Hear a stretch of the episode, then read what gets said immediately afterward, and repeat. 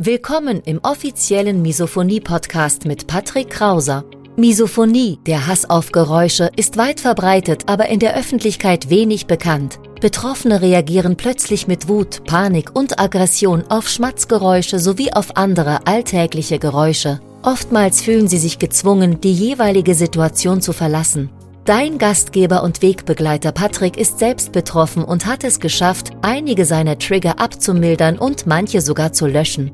Im Misophonie-Podcast erfährst du, wie auch du deine Reaktion auf Geräusche abmildern kannst, um wieder mehr Lebensfreude und Lebensqualität zu erleben. Und jetzt viel Spaß mit dieser spannenden Podcast-Folge. Wie schafft man es, seine Reaktion auf Geräusche abzumildern, auch wenn man schon alles ausprobiert hat? Du warst zum Beispiel schon beim Hausarzt, du warst beim Psychotherapeuten, du hast mal die progressive Muskelentspannung probiert, du hast es mit Sport versucht, mit Meditation probiert, du hast darüber gesprochen, aber irgendwie will die Misophonie nicht milder werden. Irgendwie entwickeln sich immer weitere Trigger dazu. Alte Trigger intensivieren sich sogar. Und genau darüber habe ich vor kurzem mit einem anderen Betroffenen gesprochen, mit einem Misophoniker und ihm habe ich das Folgende erklärt, was ich dir jetzt auch in diesem Video erklären will. Schau mal, der normale Weg eines Misophonikers sieht normalerweise so aus. Irgendwann stolpert man mal über diesen Begriff Misophonie. Man erkennt sich zum ersten Mal selbst wieder. Man geht dann zum Beispiel auf die Suche bei Google, man findet verschiedene Artikel unter anderem natürlich auch von unserer Seite und man identifiziert sich das erste Mal so richtig mit dieser Thematik. Vorher war das Thema noch relativ unbekannt, Misophonie. Den Begriff gab es so in deiner Welt noch nicht. Damals bei mir auch. Ich habe es erst vor ein paar Jahren erfahren mit 30.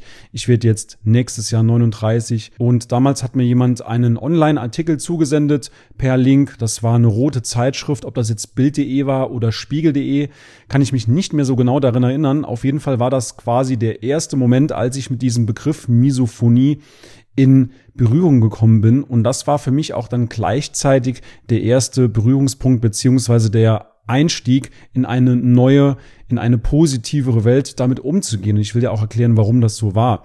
Damals war ich noch sehr, sehr alleine damit. Ich habe mich alleine damit gefühlt. Ich konnte meine Probleme nie so richtig erklären. Niemand hat mich verstanden. Es gab tausende Konflikte mit der Familie, mit Freunden auf Arbeit. Es gab eben sehr, sehr viel Probleme, weil ich eben noch nicht so genau wusste, wie ich damit umgehen soll. Plus, ich hatte ja auch keine Ahnung, was das Thema überhaupt ist, beziehungsweise wusste ich nicht, dass es überhaupt ein Problem ist. Ein Störungsbild, was einen eigenen Namen trägt. Und so bin ich dann eben damals darauf gestoßen. Mir hat jemand diesen Online-Zeitschriftsartikel zugesendet und dann bin ich auf die Suche gegangen. So habe ich dann natürlich auch das Buch von Thomas Dozier entdeckt. Habe ich mir natürlich sofort als Kindle-Version gekauft damals. Da war mir bewusst, dass es vielleicht sogar eine Lösung gibt, weil wenn jemand ein Buch darüber schreibt und auch Lösungswege erklärt, dann ist die Wahrscheinlichkeit auch sehr, sehr hoch, dass man etwas dagegen unternehmen kann. Und so war ich dann auch positiv gestimmt, habe mich immer weiter in das Thema eingelesen, habe mir dann auch verschiedene Studien rausgesucht, um mich noch mehr mit diesem Thema zu beschäftigen. Wahrscheinlich, wie das so auch jeder mehr oder weniger macht. Er erkundigt sich nach Lösungsmöglichkeiten und so war das eben bei mir auch. Dann kann es natürlich auch sein, dass du zu deinem Hausarzt gehst und ihm mal dein Problem beschreibst. Häufig ist es leider noch so, dass der Hausarzt noch nie was davon gehört hat. War bei meinem Hausarzt genauso. Er hatte noch nie was von Misophonie gehört und so kann es natürlich auch sein, dass dich dann dein Hausarzt zu einem Psychotherapeuten, zu einem Psychologen überweist. Und es kann sein, dass dieser Psychotherapeut, dieser Psychologe schon mal was davon gehört hat, aber keine Erfahrung hat. Und so kann es natürlich auch sein als Konsequenz als Negativbeispiel, dass es mal mit Konfrontation probiert wird, weil ich habe auch die Erfahrung gemacht und das weiß ich aus vielen Berichten von anderen Misophonikern, die eben diesen Weg schon gegangen sind, die waren dann beim Psychotherapeuten und der Psychotherapeut hat das Ganze dann wie eine Phobie behandelt, das heißt mit Konfrontation. Setz dich also hin, hör die Geräusche an und versuch sie auszuhalten, Zähne zusammenbeißen, Augen zu und durch. Und das habe ich natürlich dann damals auch versucht. Ich habe dann Rat von einem Experten angenommen und habe ihm natürlich auch vertraut, weil letzten Endes, das war ein Arzt, das war ein promovierter Arzt mit einem Doktortitel und dem habe ich dann natürlich vertraut und habe es auch mit Konfrontation probiert und letzten Endes, wie wir jetzt alle wissen, ein paar Jahre später Konfrontation macht Misophonie nur schlimmer. Das ist auf jeden Fall sicher. Und wenn es dir dann genauso ging wie mir, dann warst du damals enttäuscht. Du hast das probiert, du hast viele Hoffnungen in diese Behandlung gesetzt und hast vertraut und dann warst du letzten Endes enttäuscht, weil du gemerkt hast, okay, das bringt nicht direkt die Erfolge, nicht mal, dass du den Wunsch hast, dass die Misophonie komplett weg ist, sondern dein erster Anspruch ist bestimmt, dass du zumindest mal etwas Linderung bekommst, dass du weniger gestresst bist, dass du vielleicht noch mal entspannt mit deiner Familie essen kannst und das ist auch auf jeden Fall möglich. Selbst wenn Misophonie derzeit noch nicht als heilbar gilt,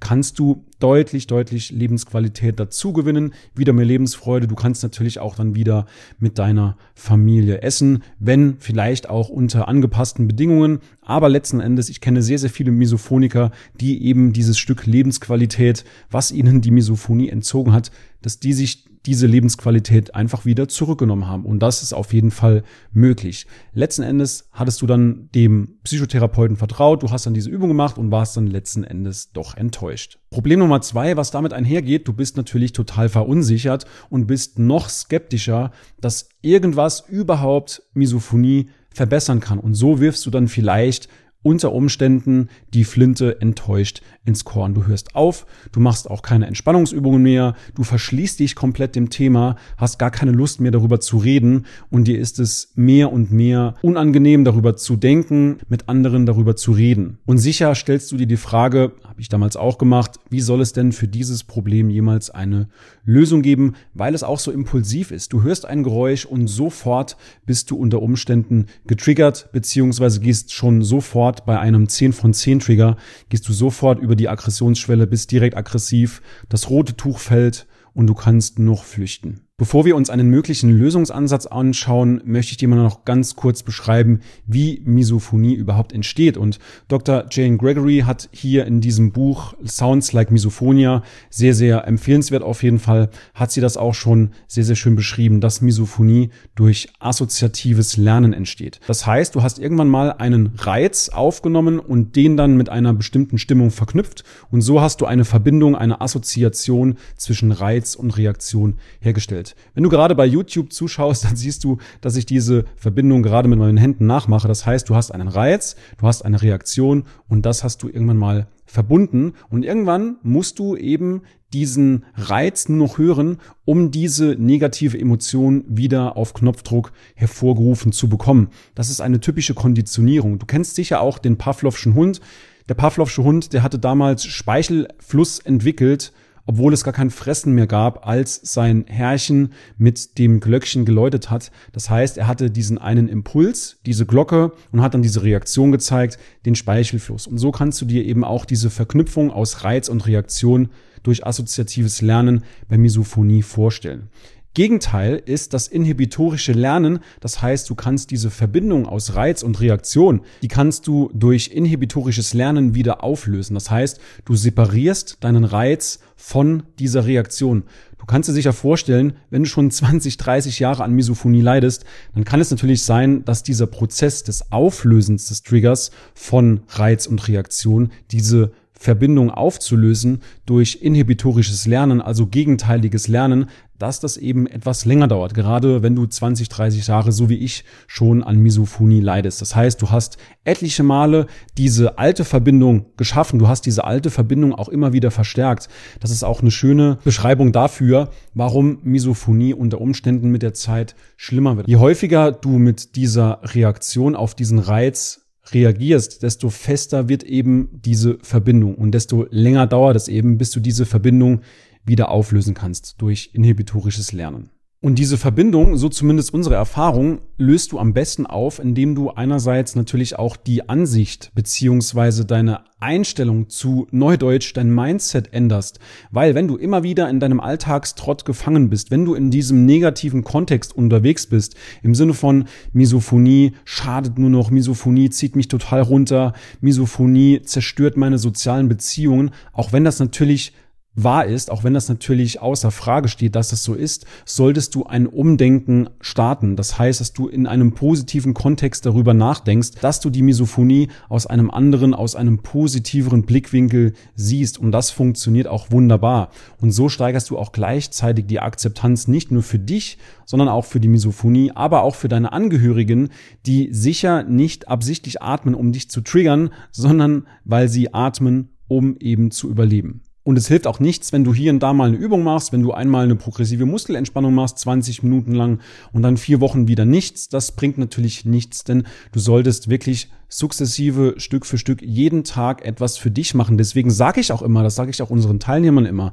etwas gegen Misophonie zu tun, das kann auch sehr, sehr gut dazu wirken, dass es dir allgemein besser geht. Nicht nur, dass du die Misophonie mehr und mehr in den Griff bekommst, sondern dass du einfach mehr Selbstfürsorge walten lässt, dass es dir grundsätzlich besser geht, dass deine mentale Gesundheit einfach wieder einen Schritt nach vorne macht, dass es dir einfach rundum besser geht. Und dazu kannst du eben auch diese Arbeit gegen Misophonie nutzen, gerade weil wir herausgefunden haben, dass die Arbeit am Mindset, an der inneren Einstellung, an der Akzeptanz, die bringt nicht nur was für den Kampf gegen die Misophonie, sondern auch grundsätzlich. So viel zum Mindset. Daneben solltest du natürlich auch Entspannungsübungen wirklich, wie gesagt, jeden Tag in deine Alltagsroutine einbauen.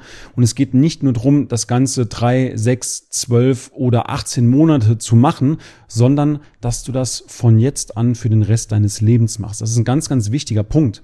Denn diese Selbstfürsorge, die sollte nicht irgendwie temporär sein in einer Zeitbox nur drei oder sechs Monate oder noch mehr, sondern du solltest wirklich jeden Tag schauen, dass du mehr für dich machst, dass du mehr Selbstfürsorge walten lässt, dass du auch mal Nein sagen lernst und mehr und mehr für dich einstehst, dass du parallel auch an deinem Selbstbewusstsein arbeitest, an deinem Selbstwert, an der Selbstakzeptanz, wie eben schon gesagt, aber auch an deinem Selbstvertrauen. Parallel dazu empfehlen wir natürlich auch die Arbeit mit Entspannungsübungen, allen voran natürlich die progressive Muskelentspannung PME beziehungsweise auch PMR, progressive Muskelrelaxation. Kannst gern mal googeln. Die Vorgehensweise ist relativ simpel. Die kannst du auch nach drei oder vier Sessions kannst du die auch auswendig. Das heißt, du kannst dich dann auch ganz, ganz entspannt irgendwo hinlegen oder du machst es eben im Sitzen und dann kannst du diese Sequenz mehrere Male am Tag gerne über mehrere Monate auch für dich einüben, dass du einfach etwas entspannter bist. Sinnvoll wäre natürlich auch, dass du jemanden an der Seite hast, der dir Feedback gibt. Wo setzt du an? Mit welcher Übung beginnst du? Was ist der erste Schritt? Wo gibt es noch Verbesserungspotenziale? Beziehungsweise was ist richtig? Was ist falsch? Und wenn du jemand bist, der sagt, ich hätte tatsächlich gerne Unterstützung dabei, mit Misophonie umzugehen, deine Trigger abzumildern, dann melde dich gerne bei uns. Du findest unter dem Video beziehungsweise in dem Podcast. In den Shownotes findest du einen Link www.patrickkrauser.de. Dort kannst du einfach mal draufklicken, schau dir dort unsere Seite an, buch dir einen Termin in meinem persönlichen Kalender und wir sprechen einfach mal und ich schaue, ob und wie ich dich unterstützen kann. In diesem Sinne, bis zum nächsten Video beziehungsweise bis zum nächsten Podcast. Bis dahin, dein Patrick Krauser.